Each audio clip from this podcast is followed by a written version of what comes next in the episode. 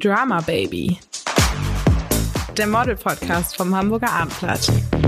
Hallo und herzlich willkommen zu einer weiteren Folge von Drama Baby, unserem Videopodcast mit Marco Sinervo. Hallo Marco. Hallo Camilla. Hallo Marco, ich stelle dich ja sehr gerne als Buchautor vor, denn du hast ein Buch geschrieben, das heißt Fame versus Fake. Darum geht es, äh, was, wie es in der Modelbranche eigentlich so wirklich aussieht. Und ähm, du bist nämlich auch noch neben deiner Autorenschaft äh, Chef der Modelagentur MGM. Und in dieser Funktion bist du sozusagen heute auch hier und in dieser Funktion kennst du auch Alexei Zemlitz. Ihr arbeitet nämlich zusammen. Und zwar Jetzt muss Alexei ein bisschen erzählen. Du arbeitest, bist der Creative Director bei Laudert Studios und bei ähm, Laudert Home of Media, genau. Laudert Home of Media. Und ähm, ihr seid, wenn ich das richtig verstanden habe, so eine Art Bindeglied zwischen der ähm, Agentur, die die Models schickt, und sozusagen dem Kunden, der Fotos anfordert. So ist es tatsächlich, ja. Marco, wie lange kennen wir uns schon? Ich weiß gar nicht. Ich habe äh meine damaligen Wenn ich das jetzt sagen würde, dann wüsste man, wie alt wir sind. Deshalb lasse ich es, aber es ist schon sehr lange. Es ist schon sehr lange, ne? Genau. Ja.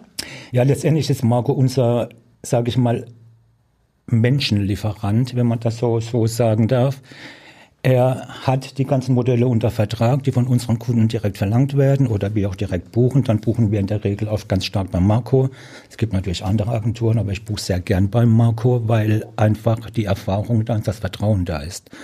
Und ähm, der Kunde müssen wir vielleicht einmal erklären. Ja. Der Kunde ist sowas wie ein äh, Modehersteller zum Beispiel. Ein Modehersteller, genau. Das können Brands sein, das können die großen, die großen äh, Gamer sein, wie Zalando, Amazon. Es kann Otto-Konzern sein, es können kleinere Brands sein, Fashion-Brands, die teilweise ihre Modelle selbst buchen über Marco oder wir oder uns beauftragen, dort Full-Service-Paket zu liefern, dann machen wir das auch.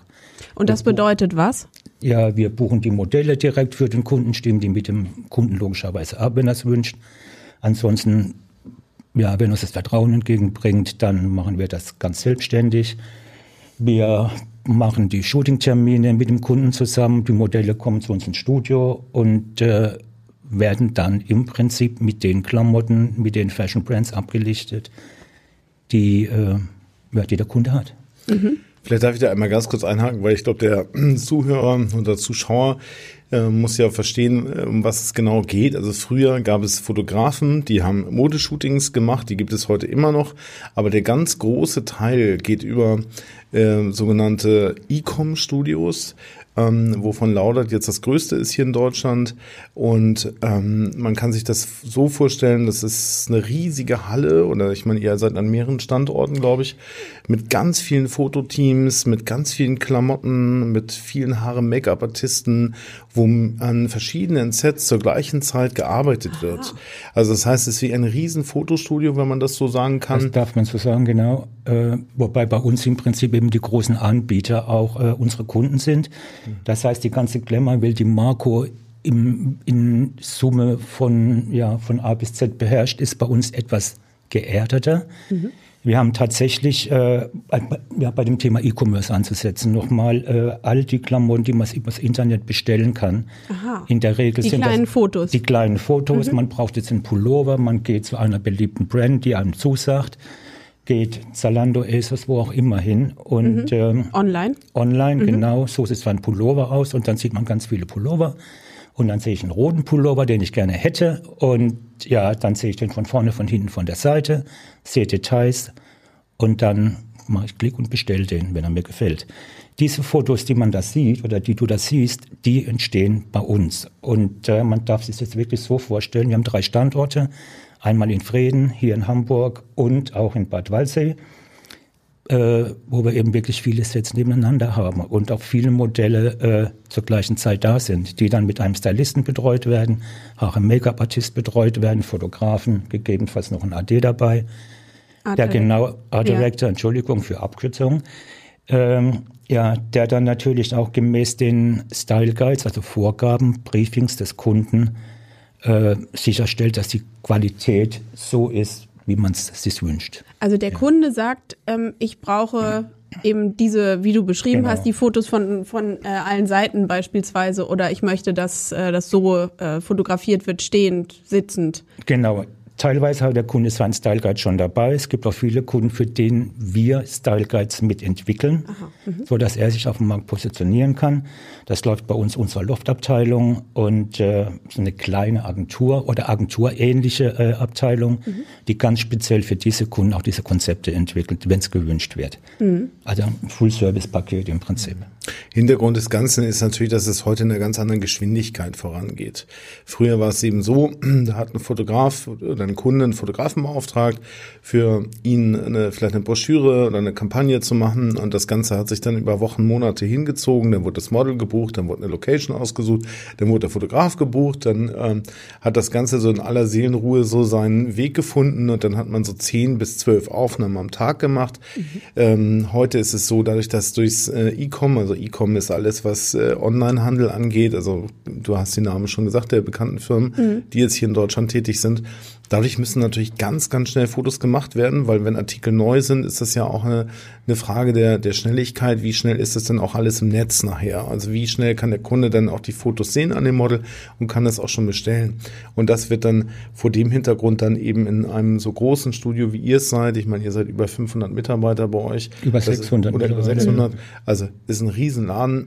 In Großborstel findet das dann statt. Äh, wir haben mehrere Standorte. Ja, also aber hier in Hamburg? In, Ja. Frieden, in Hamburg, Bad Waldsee und unsere Bildverarbeitung geht natürlich auch nach Asien, um diese Vorteile zu nutzen, schnell auf dem Markt zu sein. Time to Marketplace, das Genau. ist das Thema. Wir haben natürlich einen riesen Background dahinter, was Bild, was die IT-Bildbearbeitung angeht, um genau diese Workflows auch äh, sicherzustellen. Okay. Wenn du sagst, früher waren das irgendwie zwölf entspannte Fotos am Tag, wie viele äh, schießt ihr heute? Ich mag das meine Models schon gar nicht mehr fragen, du wirst es wissen. Ja. Ja, es wird immer schwierig, ähm, auch wieder kundenabhängig, äh, abhängig, je von der Anzahl der Fotos, die man schießen muss, genau für einen Artikel. Ja, das schwankt tatsächlich zwischen 25 bis, ich, wenn ich hochgreife, bis 80 Okay. am Tag. Je nachdem, was gemacht werden muss und wie auch das Quali ja, die Qualität sein soll Ja. oder auch das Niveau der Bilder. Und wenn man sich das mal vorstellt, 80 Fotos am Tag, ich meine, du Camilla, wenn du dir das vorstellst, ich meine, die ganze Zeit Klamotten wechseln, wieder neue Settings, also da ist man abends schon echt Und platt. immer im Blitzlicht stehen. und ne? immer im Blitzlicht stehen, also das ist schon wirklich so ein bisschen Manufaktur, also das, das, äh, das hat schon so ein bisschen ähm, Fabrikatmosphäre fast, ne? also wo wirklich viel ähm, Fotos erzeugt werden müssen. Ist das vielleicht auch ein bisschen so eine Art äh, Entzauberung von diesem irgendwie doch so immer noch in unseren Köpfen als glamourös wirkenden Modeljob? Sagen wir es mal so, es gibt zwei Seiten. Es gibt die verzauberte Welt und es gibt die entzauberte Welt. Und wir sind für die entzaubernde Welt zuständig, was es uns auch schwierig macht in dem Moment, äh, die Modelle natürlich auch bei, La bei Laune zu halten. Ja, sie wissen, was auf sie zukommt an dem Tag. Und je besser sich ein Modell fühlt, desto besser wird das Ergebnis. Und äh, wir haben immer meistens, nee, eigentlich immer tolle Stimmung am Set, Fotograf, Stylist, Haare, Make-up-Artisten, die die Modelle als erstes morgens begrüßen. Es gibt einen Kaffee und, und, und. Kein Cremant, aber immer ein Kaffee. Kein Cremant, äh, morgens noch nicht. Ähm, ja, aber trotzdem, die Stimmung ist nett und immer sehr professionell auch. Ja, aber auch äh, gerade bei diesen Summen, also bei den Anzahl, die KPIs nennen wir es, die Anzahl der Schüsse, die gemacht werden müssen, der Artikel, hat sich auch die, die Modelwelt verändert. Wie gesagt, äh, Marco hat High-End-Modell, das war gleich Kate Upton bei dir, ne? Ähm, die haben wir natürlich nicht im Studio. Ja, wir haben Modelle, ähm, ich werde jetzt keine Preise nennen, aber die äh, durch mittlerweile durch das E-Com-Geschäft äh, auch in Mitleidenschaft gezogen wurden und diese Modelle tatsächlich auch an dem Tag was leisten müssen, ganz klar. Ja? Und äh, das Geschäft hat sich verändert, weil eben doch viel, viel über Online bestellt wird und die Produktionen, die da im Hintergrund stehen, äh, auch massentauglich sein müssen. Und diese Menge von Bildern muss auch verarbeitet werden. Und das können wir gewährleisten. Und ähm, wie, also gibt es diese zwei Seiten tatsächlich noch? Also gibt es ein Model oder ist es eher so, entweder macht ein Model die, du hattest das auch im Vorgespräch mal Schwarzbrotarbeit genannt, die halt irgendwie mhm. Schwarzbrot nur macht, also die wirklich ähm, vielleicht das besonders gut kann oder der und dann die andere Sektion, die auf den Schauen äh, und auf den großen Laufstegen unterwegs ist oder vermischt sich das? Also so grob, grob kannst du das so sagen, ja. Wir mhm. haben Topmodels, die würden natürlich jetzt kein E-Com äh, machen und die laufen auf den Shows international, die machen die großen Kampagnen. Wir haben E-Com-Models, die viel eben in dem E-Com-Bereich arbeiten. Ähm, wir haben aber natürlich auch, und sonst wird es auch nicht funktionieren, auch eine gute Mischung aus ähm, Models, die mal ein bisschen E-Com machen und dann machen die Schwarzbrotarbeit eben machen und dann aber auch natürlich hier und da auch wieder große Kampagnen machen und äh, eigentlich so ein ganz gut durchmischtes mhm. Leben haben. Mhm. Und dann kommt natürlich das ganze Auslandsgeschäft auch noch dazu, was wir haben. Viele internationale Kunden, die nochmal wiederum ganz andere Anforderungen auch haben. Mhm. Ähm, die Grundlage sozusagen für diese Veränderung ist ja vielleicht irgendwie eben mit dem Begriff Fast Fashion verknüpft. Kannst du erklären, was, was es damit auf sich hat und wie, wie es früher war und jetzt? Ja, Fast Fashion ist im Endeffekt das, ähm, große Problem auch unserer Zeit heute, dass natürlich die großen Ketten und äh, das sind jetzt äh, zum Beispiel ist eine schwedische Firma mit zwei Buchstaben, die wir alle kennen, oder eine spanische Firma mit vier Buchstaben, die wir alle kennen, wo du ganz schnell ähm, äh, oder ganz günstig Mode einkaufen kannst, wo wir uns auch fast alle tatsächlich auch einkleiden und immer den neuesten Trends eigentlich äh, am nächsten bist. Ne? Also mhm. die können wahnsinnig schnell Sachen kopieren, wahnsinnig schnell Sachen umsetzen. Äh, und das muss natürlich dementsprechend auch schnell fotografiert werden. Ich meine, es ist natürlich ein ähm, gesellschaftliches Thema, dass wir sagen, gut, wir, wir brauchen so viel gar nicht. Ich meine, mhm. wenn man sich die äh, Reportagen anschaut, was mit den nicht verwendeten ähm, Textilien passiert, äh, da wird einem ja ganz schlecht bei. Und auch was da für ein Durchsatz einfach ist. Mhm. Es ist einfach eine Wegwerfgesellschaft. Mhm. Das heißt, es steht schon mal ganz doll in der Kritik und ich hoffe, dass sich das auch irgendwann wieder in Richtung Wertigkeit auch äh, normalisiert, weil das ist das, was wir brauchen. Wir müssen einfach wieder qualitativ hochwertige Sachen haben, die wir länger tragen, damit wir einfach auch äh, unsere ökologische Bilanz hier auf der Welt auch halten können. Aber na, nichtsdestotrotz ist es momentan so, es ist Fast Fashion und alles geht schneller und das hat sich natürlich auch, hatte einen Impact auch auf mein Business. Das heißt also, es muss auch alles schneller fotografiert werden. Das war früher doch eben anders. Früher haben wir zwei Kollektionen zwei Kollektionen da? gehabt, mhm. genau. Und heute gibt es Kapselkollektionen nennt man das. Ähm, es gibt immer wieder was Neues, es gibt immer wieder zwischendurch, eigentlich fast monatlich immer wieder neue Kollektionen, ja. mhm. die erscheinen. Und ähm, das die haben dann wie viele Teile? Je nach Kunde ist es auch ja. sehr umfangreich. Das, das kann, kann schon groß sein auch. Ja, das kann zwischen 20, 30 Teile sein, es können aber 100, 200 Teile sein. Okay. Mhm. Dann ist das Thema, was wir in der vorigen Folge auch mal besprochen hatten, dass auch Influencer heutzutage ihre eigenen Sachen entwerfen zum Beispiel und da auch im Startup-Bereich ein bisschen was machen und da natürlich auch wieder ständig neue Kollektionen auf den Markt kommen. Also insofern ist es schon mhm. sehr, ein sehr schnelles Rad, was wir drehen und das muss natürlich auch dann in der Fotografie umgesetzt werden und auch von uns, von den Models her geleistet werden. Und deshalb ist es sich, hat sich das in der Tat so ein bisschen auch entzaubert, der klassische Modeljob. Mhm. Das ähm, hört sich eben auch so an, als ob es sehr technisiert mittlerweile wäre und als ob die Räder irgendwie auch wirklich perfekt ineinander greifen müssten. Ne? Da darf nichts schiefgehen, oder? Die müssen perfekt ineinander greifen. Also ein Super-GAU ist es, wenn ein Mädchen ihren Flieger nicht kriegt und morgens nicht im Set steht. Das heißt, ich kann je nachdem, wie viele Teile ich schießen muss, nicht fotografieren. Mhm. Das heißt, der Kunde, wir und der Kunde hängt damit hinterher. Es passiert ganz, ganz selten, aber shit happens. Ähm, Passiert aber Gott sei Dank wirklich selten, weil die Organisation dahinter halt äh, schon sehr durchdacht und sehr ausgeklügelt ist. Mhm. Ich finde es immer wahnsinnig, wenn ich euch mal besuchen komme, mit was für einer Präzision und auch mit was für einer Professionalität da gearbeitet wird. Also da ist äh, alles super tipptopp durchorganisiert, jeder Handgriff sitzt ähm, und man kann förmlich sehen auch, auch wie ähm, eure verschiedenen Abteilungen ineinander übergreifen und wie schnell nachher auch so ein Foto dann tatsächlich fix und fertig bearbeitet auch schon im Netz steht. So ist es, genau. Das finde ich sehr beeindruckend. Also es ist wahnsinnig professionell. Also wir können es uns nicht leisten, hier, wenn das Modell da ist, zu überlegen, was mache ich denn heute? Mhm. Ja, mhm. also das muss im Vorfeld komplett durchdacht sein. Jeder ist gebrieft, jeder weiß jeden Handgriff. Du hast es gerade erwähnt, Marco. Der muss sitzen und auch äh, die Zeittaktung muss sitzen. Hier ist irgendeine Fliege. Ähm, ähm, und äh, es kommt ja wahrscheinlich auch drauf an, was ihr fotografiert, ne? Ob es irgendwie äh, der dreiteilige Anzug ist oder ähm, das Sommerkleid. Ja gut, das hängt natürlich von den Stückzahlen ab. Wenn ich jetzt, äh, wir fotografieren ja auch Männer, wenn wir Herrenkollektionen haben, wo wirklich äh, alles auf den Punkt sitzen muss, von den Manschettenknöpfen bis zum Einstecktuch, bis zum Schlips, bis zur Krawatte, dann ist so ein Mann natürlich etwas langsamer im Anziehen oder mit dem Stylist und mit der Stylistin zusammen, als wenn ich jetzt ein Sommerkleidchen überstreifen muss. Mhm. Danach richten sich logischerweise auch die Stückzahlen. Was mir auffällt, ist, dass ähm, das oft sehr gleichförmig ist. Also, dass man sieht irgendwie, dass sozusagen das Model tatsächlich ja nicht, nicht eine Variante macht oder macht, soll sie das auch nicht machen? Auch das hängt wieder vom, von dem Style Guide ab, ob der Kunde das so, so, wünscht. Das mhm. ist alles festgelegt. Äh, es gibt Kunden, die wollen dies, diese Varianz haben. Das muss mit dem Modell kommuniziert werden, dass ja. nicht jedes Bild immer gleich aussieht. Stellen Sie sich vor, Sie ja, suchen sich ein Kleidchen oder Camilla, ich sage jetzt du, du, ja. du willst ein Kleidchen kaufen, du gehst auf eine Website, dann siehst du ja mit der Erstansicht, sage ich mal, sechs, neun Kleider. Ja. So.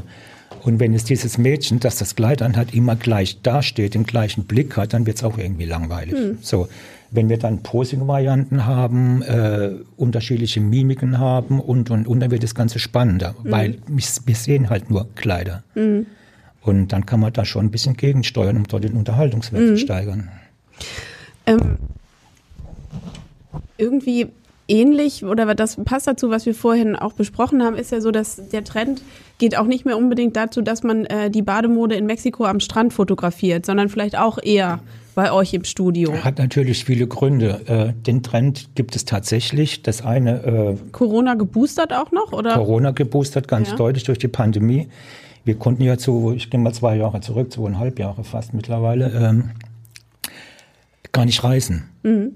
Ja, also es war ja immer ein Risiko, in Flieger zu steigen. Teilweise war es gar nicht möglich.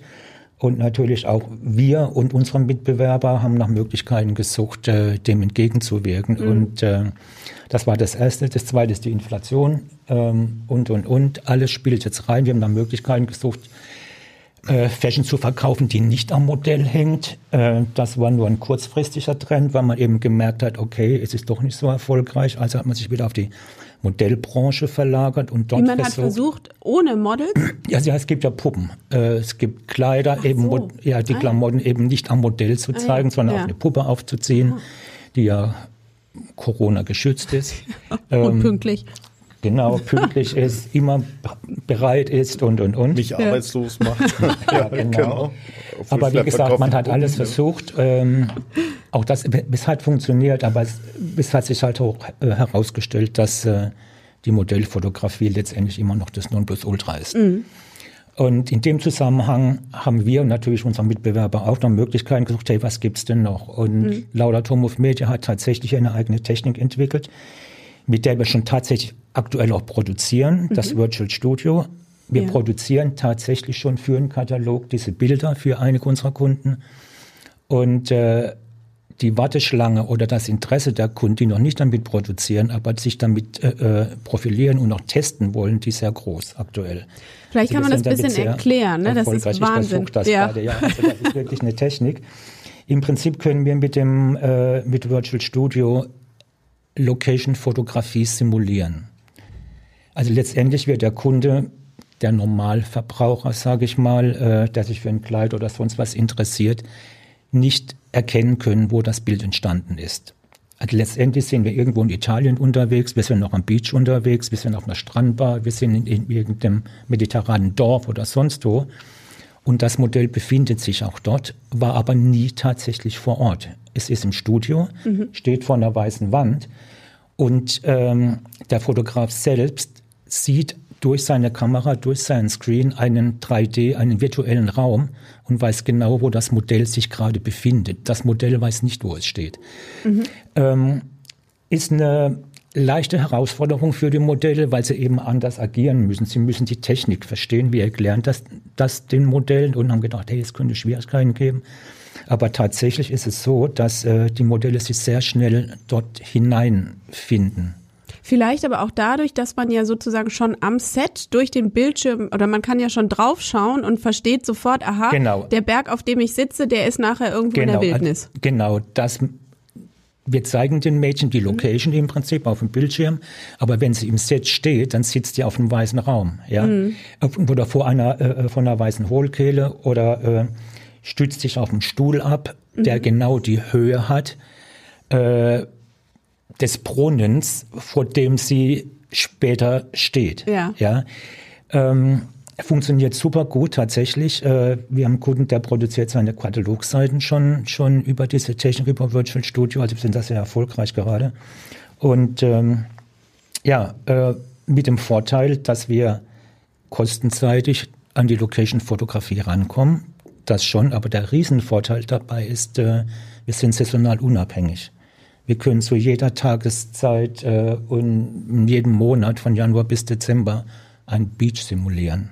Ja? Aber gab es das nicht auch schon früher? Okay, dann irgendwie war vielleicht doch mal irgendwie ein Knie. Also man kennt es doch so, wenn als du den Brunnen erwähnt, das musste ich Ja. auch an irgendwelche Kataloge denken. Da war das dann vielleicht nicht so ganz äh, exakt ausgeschnitten, aber im Prinzip ne, ein Bild aufs Bild gelegt. Also was ist sozusagen Du noch von, von herkömmlichen Composings wahrscheinlich, dass man innen ein Mädchen hat und vor den Hintergrund kopiert genau, hat. ja, genau. Ähm, das hatte man tatsächlich so gemacht, aber qualitativ kann man das heute gar nicht mehr vergleichen. Also man, der Betrachter könnte nicht äh, mit bloßem Auge erkennen, Nein. ist das jetzt dort entstanden oder im Studio. Genau so ist es. Aha, okay. Also man kann in geschultes Auge äh, hätte bei herkömmlichen Composing, wie man es früher gemacht hat, natürlich gesehen, hey, das ist nicht echt, ja. Der Kunde wird sich denken, hm, irgendwas stimmt nicht, weil was es ist, weiß ich auch nicht. Bei, äh, bei Virtual Studio ist es schon täuschend echt. Und was wird da angefragt? Also ist es, ähm, um sagen zu können, also ist es reine Kostenersparnis und diese Unabhängigkeit? Also war das die Pandemie, die gezeigt hat, ähm, wo doch die äh, Einschränkungen liegen? Es hat die Pandemie gezeigt, tatsächlich, aber dieser Nebeneffekt dieser saisonalen Unabhängigkeit, äh, an den hat man ja in dem Moment ja noch gar nicht so gedacht. Aber das war ein, ähm, ja, ein riesen Benefit, auf den man dann gestoßen ist auch. Ne? Und Stimmt, der ist ja für die Modewelt auch noch mal viel wichtiger das ist es ja. Ich kann ja jeder, zu jeder Tages- und Nachtzeit äh, irgendetwas simulieren. Und mittlerweile wird auch die Gestaltung dieser virtuellen Hintergründe, der 3D-Szenen, nenne ich es mal, äh, auch immer günstiger. Mittlerweile gibt es Anbieter, wir können solche Szenen kaufen. Wir können auch diese Szenen selbst gestalten. Also die Welt ist offen, Ja. grenzenlos, genau. Ja. Und eben auch sehr erfolgreich gerade, weil wir an unseren Kunden merken, es besteht ein Rieseninteresse an dieser Technik. Ja, nachvollziehbar. Ähm, was mich aber wieder zu dem Punkt äh, Realitätsgehalt führt, Ja. weil es ist, äh, es ist ja irgendwie auch eine Art von Irreführung, oder? Wie würdest du das sehen? Also eine Sache ist vielleicht hier nochmal vergessen worden, was ein ganz wichtiger Punkt ist, ist auch der äh, die ökologische Bilanz, glaube Ja. ich, hierbei. Ich meine, dass man äh, jetzt Shootings macht Genau. in in Deutschland im Studio nicht mehr an den Strand fliegt, denn sonst müsste ja das ganze Fototeam dahin fliegen. Das hat ja was mit dem CO2-Footprint zu tun. So wird es auf jeden Fall auch natürlich von den Kunden auch ausgelobt. Und das ist ein Thema, was ich durchaus nachvollziehen kann. Ja. Ansonsten finde ich das, ich meine, ihr macht das in völliger Perfektion, also das sehe auch ich nicht, wo das Foto tatsächlich entstanden ist. Ähm, ich finde es auch frag, also würde ich, ich habe irgendwo so eine innere Ethik, die sagt, nee, mag ich nicht, also das Thema mag ich nicht. Hm, Ich mag das genauso wenig, wie wenn Leute sich äh, permanent ihre Fotos auf Instagram retuschieren. Wir kommen langsam in so eine ganz äh, surreale ähm, ähm, Welt rein, wo fast ja eigentlich, wo du dich ja bei jedem Foto eigentlich hinterfragen musst, ist das eigentlich echt? War das jetzt wirklich am Strand? Warst du wirklich da im Urlaub? Bist du das wirklich? Hast du so gute Haut? Also es ist was, ähm, was ich schon bedenklich finde. Ähm, das ist eine Entwicklung, die kann man jetzt nicht aufhalten. Ich meine, es gibt den neuen Trend, dass eben Fotos gekennzeichnet werden müssen, wenn sie bearbeitet sind. Ich meine, in Norwegen ist es, glaube ich, schon umgesetzt. Spanier gehen da noch ein bisschen weiter mit ihren Themen. So, Also für mich ist es immer noch so, dass ich so einen, so einen leisen Aufschrei bei mir drin habe, was jegliche Bearbeitung von Fotos angeht, die über das normale Maß hinausgeht, was also nicht nur verschönert, was wir ja durch Haare Make-up machen, mhm. sondern was wirklich auch massiv in das Foto eingreift. Genau, da, also was du ansprichst, diese Kennzeichnungspflicht, die Norwegen eingeführt hat, Frankreich hat die zum Beispiel schon, da gibt es dann tatsächlich so einen Button, den man da drauf äh, macht, wo der sagt, äh, diese Person äh, sieht in Wirklichkeit anders aus. Also da geht es aber auch um solche Sachen wie äh, Hüften, die verschmälert werden oder mhm. Nasen oder so, also nicht nur in Anführungsstrichen ein mhm. bisschen die Haut. Ja. Ähm, aber sowas gibt es hier ja noch nicht. Wärst du denn dafür, dass sowas eingeführt wird? Ja, ich absolut. Ja. Aber da müsste es ja eigentlich auf jedes Foto Richtig. überall drauf. Ich finde, wir brauchen es als Kompass, als Index für uns selber, um zu wissen, um auch zu verstehen, ähm, äh, was ist der Hintergrund äh, dabei? Sind diese Fotos echt und sind sie real? Ähm, weil auch da komme ich jetzt wieder so ein bisschen aus dieser Papa-Sicht für Models, auch für junge Models, dass ich denke, und das hatte ich auch in dem Buch auch geschrieben, wir müssen einfach aufpassen, äh, dass wir den ähm, Kindern oder den, der, den Teens auch nicht so eine äh, merkwürdige, surreale Welt vorsetzen, mit der sie sich permanent vergleichen mhm. wollen und müssen, was ja auch völlig normal ist und sich dann aber selber gar nicht mehr da drin wiedererkennen, äh, weil das nämlich alles so perfekt schön retuschiert ist, dass ähm, man da gar nicht mehr hinterherkommt. Und da müssen wir einfach, finde ich, ein bisschen aufpassen. Und äh, zudem denke ich auch noch, dass es ganz reale Fotos sind und auch ganz reale Situationen und Emotionen. Soweit menschliches Vertrauen habe ich dann doch noch in uns, die uns wirklich auch ansprechen. Ich will damit jetzt nicht das, was ihr macht, mhm. schlecht sprechen. Ich finde das gut und ich finde es auch gerade vor diesem ökologischen Hintergrund wirklich wichtig und okay und auch gut. Und ich verstehe auch, dass man äh, Fotos und auch eine Marke besser transportieren kann vor äh, Hintergründen, die außerhalb des Studios sind. Und insofern finde ich das löblich. Das geht mir jetzt eher darum, auch um die Retuschierung auch von äh, Gesichtern und, und ja. äh, Filtern und so weiter. Mhm. Also aus ethischer Sicht ist es, glaube ich, äh, bedenkenlos, ob ein Foto jetzt im Studio entstanden ist oder ja. direkt auf einer Location entstanden ist. Ja. Wichtig ist, dass das Modell äh, in ihrer Erscheinung immer noch die Person bleibt, die sie ist. Ja. Also für uns ist das so, mit, mit unserem doch groß angelegten, ich nenne es wirklich Massengeschäft, äh, wir schauen natürlich drauf, dass ein Modell gut aussieht. Deswegen gibt es Modelle, weil sie von Grund auf schon diese ja, physischen Voraussetzungen mhm. mitbringen. Deswegen mhm. gibt es diese Modellagenturen, weil der normale Mensch oder die normale Kundin will ja ein Vorbild haben. Ja. ja. Und äh, in der Regel sind es dann auch schon schöne Menschen oder auch besondere Typen, wie auch immer. Und äh, wir werden ein, ein Modell durch Haare, Make-up äh, oder durch eine besondere Tusche nicht dahingehend entfremden, dass sich das Modell nicht mehr wiedererkennt. Also das auf gar keinen Fall. Natürlich ziehen wir Eyeliner, aber das macht jede Frau zu Hause auch oder tuscht sich die Wimpern, wenn sie auf die Straße geht. Wir machen es halt in einer Perfektion, mhm. ganz klar. Ähm, weil die Kunde ja auch ein Vorbild haben möchte und wissen, hey, ich könnte vielleicht auch so aussehen. Ja. Aber du weißt, Alexei, dass es die Anfragen von Kunden gibt, dass ganz viele Kunden auch versuchen, ähm, wirklich tatsächlich noch weiter zu gehen, mittlerweile aus Kostenersparnisgründen. Ja. Wir erinnern uns, ich hatte das in meinem Buch auch geschrieben, es gab auch ähm, äh, so ähm, Programme wie Looklet zum Beispiel, wo man dann deinen hübschen Kopf einfach auf ja. verschiedene mh, mm, Körper draufsetzt in verschiedenen Situationen. Und das hat wirklich was, finde ich. Schwieriges. Es hat sich nicht durchgesetzt, das wurde ja auch schon gemacht. Mhm. Aber das wird dann irgendwie komisch. Wir ähm, äh, ja, montieren Körperteile mhm. auf andere Körper drauf und so visuell. Mhm. Ne? Das macht ihr jetzt nicht, um Gottes Willen, Nein. aber du weißt, dass die Anfragen von Kundenseite auch bestehen und dass auch da dieser Geiz des Geil-Trend sich immer mehr durchsetzt, dass Kunden ja. immer mehr Geld sparen wollen und noch natürlich versuchen, Fotos so günstig wie möglich ja. zu äh, erstellen. Und das finde ich dann wirklich irgendwann echt fragwürdig.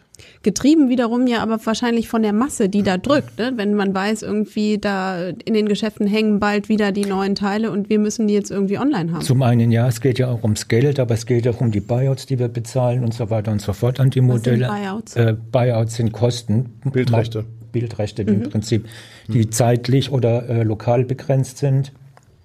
Ähm, weil du das Beispiel Looklet erwähnt hast. Looklet hat ja, da, ja, sind ja eigentlich schon virtuelle Modelle in irgendeiner Form, die es gar nicht gibt. Mhm. Und äh, man kann sich dort, wenn man dort in eine groß angelegte Produktion geht, schon, schon Geld sparen, weil die Buyouts nicht mhm. fällig werden. Okay. Also sozusagen die Folgekosten, da geht Ja, es gar nicht hat natürlich aber auch den Beigeschmack, man sieht, ob es Looklet ist, weil äh, die Bandbreite der Modelle ist nicht so groß und äh, ja, das, es fehlt Leben im Bild.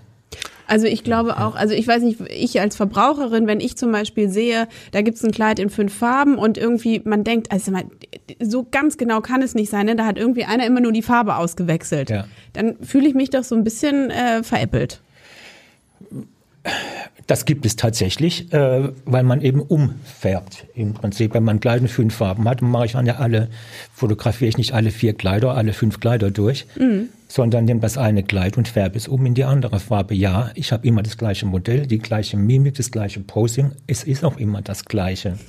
Ja. Äh, man braucht es gar nicht schön zu reden. Und äh, viele tun das tatsächlich, aber viele können damit aber auch leben, weil es ihren Ansprüchen gerecht ist.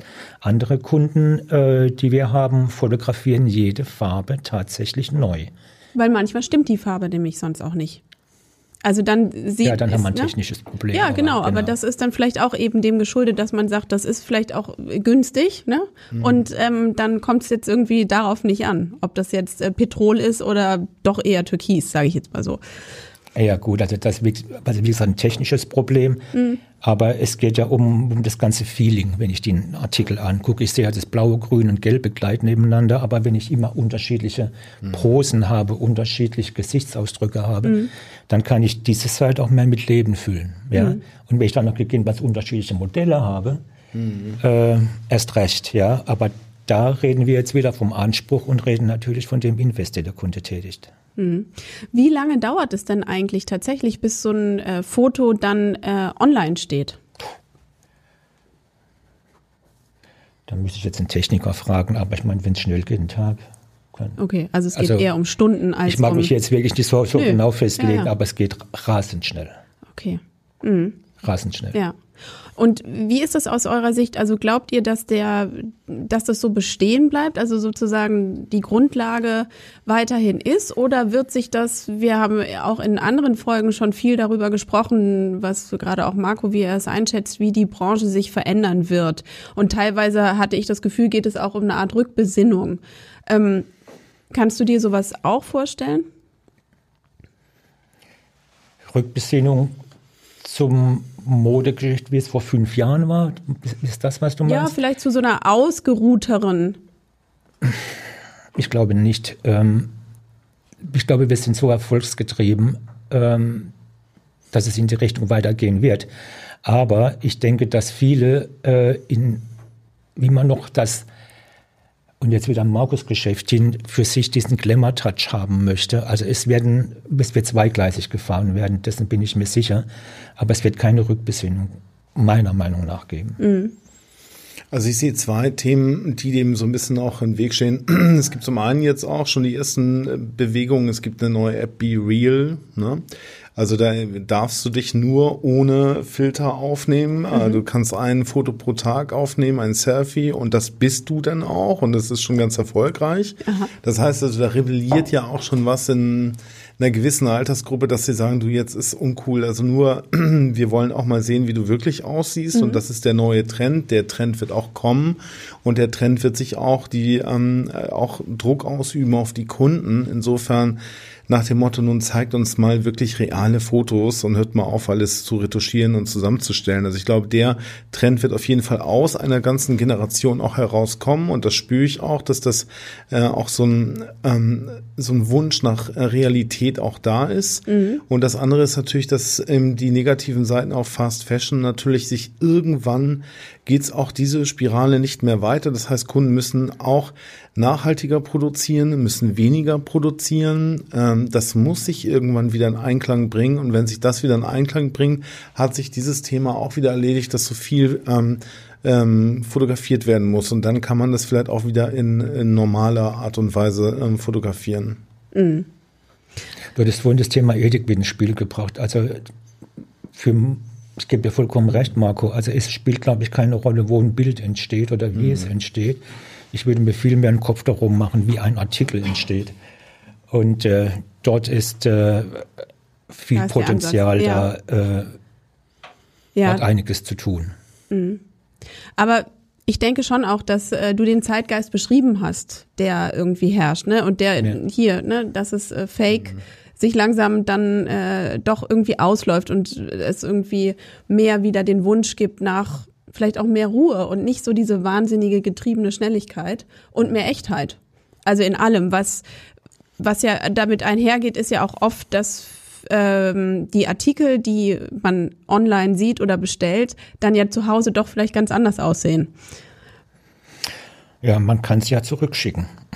Äh, genau, womit wir beim nächsten Problem wären, der Retouren. Äh, auch so ein Thema, ja. Ja. Wobei die, die Retouren äh, sollen ja wieder äh, Geld kosten in Zukunft. meines Aber es ist viel Ja, zu viel genau. Ware unterwegs. Aber es ist viel zu Also viel. Viel zu viel Ware auf dem Markt. Viel zu viele Brands, die man nicht braucht. Viel zu viel Ware. Das ist ganz klar. Ja, ich denke, das ähm, ist eigentlich auch irgendwie so eine ganz gute Conclusio. Ähm, und damit danke ich euch beiden ganz herzlich für das Gespräch. Sehr gerne. Dank, Camilla. Weitere Podcasts vom Hamburger Abendblatt finden Sie auf abendblatt.de slash podcast.